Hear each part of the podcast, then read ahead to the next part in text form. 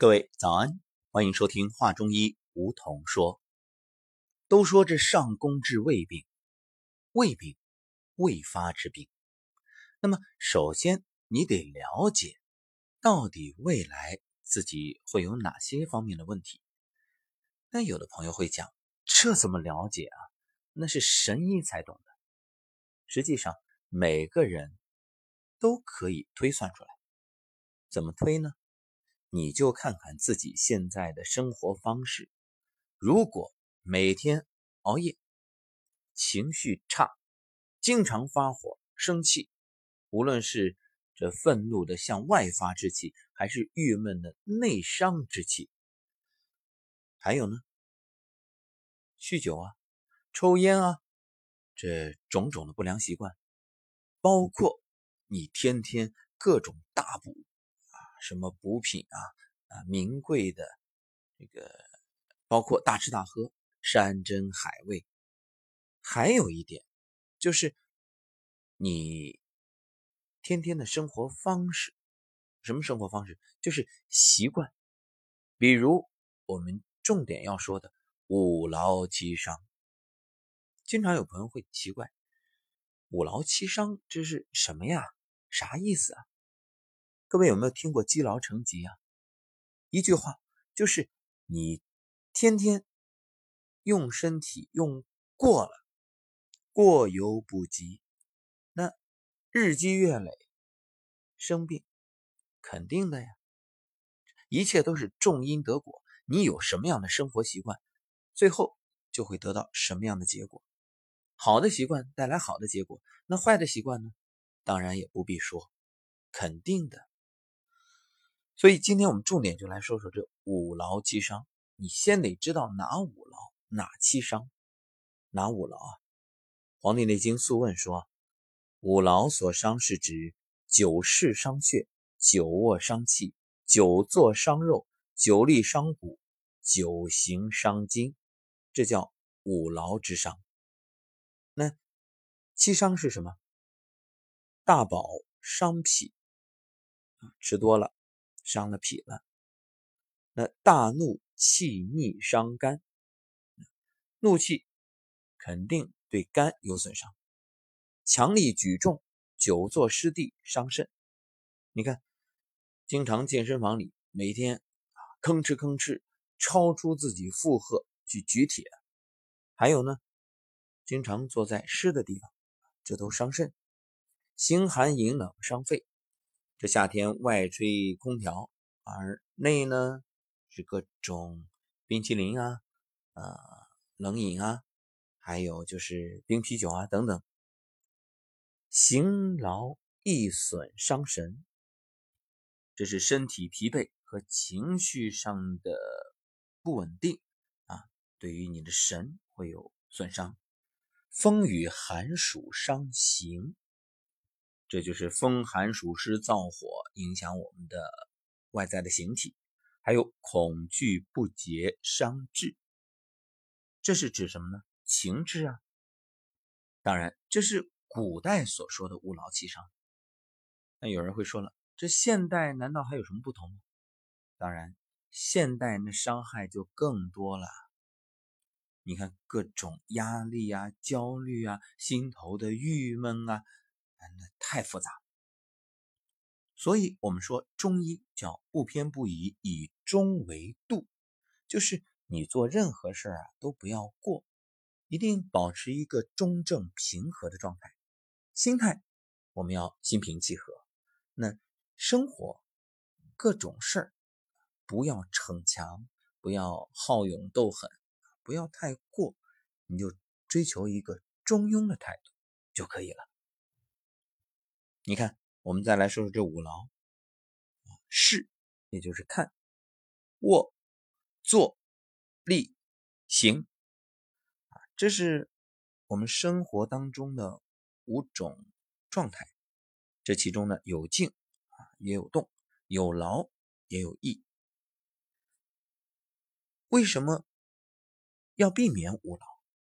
就是你不能久坐不动，也不能。过度的劳累，久坐久卧这都属于静的太多。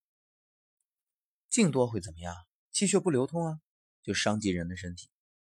而那种久立久行啊，超出人体正常的调节范围，它就属于过于劳累啊，就动多了，它也会损伤人体。哎，有的朋友说，动则生阳，不是吗？没错，但是你得有一个限度，有一个范围。就像一部车子似的，那你得在它的可承受范围之内去行驶。比如说，你过于超速，那会怎么样？提前报废呗。过于超载呢，那一样也是呃让这个机件过度磨损，也提前报废。过境呢，那还是以车子为例。你买辆车，你在家里试试。人们常说一句话，就车啊，这个开，你只要是合理的保养，开不坏；那放，那就会放出问题。为什么大家都不喜欢买库存车？就这个道理啊。今天我们重点说说五劳。这五劳里面啊，其实现代人最常见的是哪一个？我觉得古人太智慧了，就是第一条啊。久视伤血，各位，我们不说别人，就说正在听节目的你，你每天二十四小时除了睡觉之外，你会花多少时间来看手机？快速回答，有没有超过八小时？恐怕不止吧。对，很多人这一天啊，是时不时的就把手机抱在手里啊，扫一眼，看看有没有信息啊，或者你看看新闻啊，或者买东西啊。特别是各位微商，做微商的人越来越多，这确实方便，足不出户就能赚钱养家，好啊，嗯，让很多人，特别是很多女性自立自强，特别棒，为你点赞。但是你别忘了，身体是本钱，你天天算计着成本，你没把自己算进去，你看上去，哎，我这个不要租房啊。也省去了交通费，但你没算最重要的成本是你的身体，赚了钱赔了健康，哪值哪不值啊？各位，所以我说这微商其实成本最大，为什么？天天都盯着手机，耗你的眼，耗眼耗的是什么？耗的是气血呀。是啊，人身精气皆上注于目。这说明眼睛啊要耗很多的精气，其实更重要的，它要耗很多的血，因为只有得到了血的滋养，才能够看清东西。很多人之所以看不清啊，我视力出问题了，我眼睛出问题了啊，视物模糊，为什么？血不足啊，肝藏血，你肝没养好，血不足就。不能养目，所以各位，当你眼睛看不清的时候，你首先要考虑：第一，情绪有没有问题？因为情绪，情绪伤肝呀。第二，还要考虑的是有没有熬夜，睡眠够不够。第三，就是是不是长时间的使用眼睛，让这个血耗的太多，不能得以滋养。每天抱着手机看的人会出现。两眼干涩、视力下降、头晕眼花、心悸失眠，这都属于血虚。还有一种状况也表明你血虚，皮肤瘙痒有没有啊？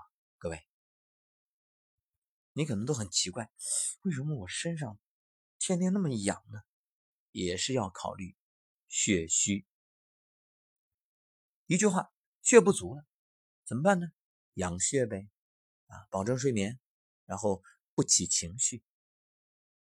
再来说说久卧伤气啊，久卧伤气你也别小看，各位，虽然你睡眠不够，你熬夜到点不睡，但是你睡得晚，起得更晚，所以你在床上的时间更长，或者说你就算不在床上，你天天北京瘫啊，往沙发上一窝，你在那一动不动抱着手机，各位，适当的休息，包括睡眠，这是可以养气的。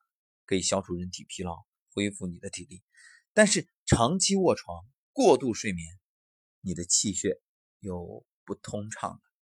那一个健康人，你就卧床不起，你睡他个十天半个月，你试试，你也能睡成病人。为什么呢？脏腑功能减弱，于是呢，精神不振，头晕气短，倦怠乏力，这都属于气虚。所以这就要求我们要保持适当的运动。那说到这儿，有的朋友会说了啊，我运动啊，我每天的运动很多，嗯，我一走走一万步，走一万步你要小心什么？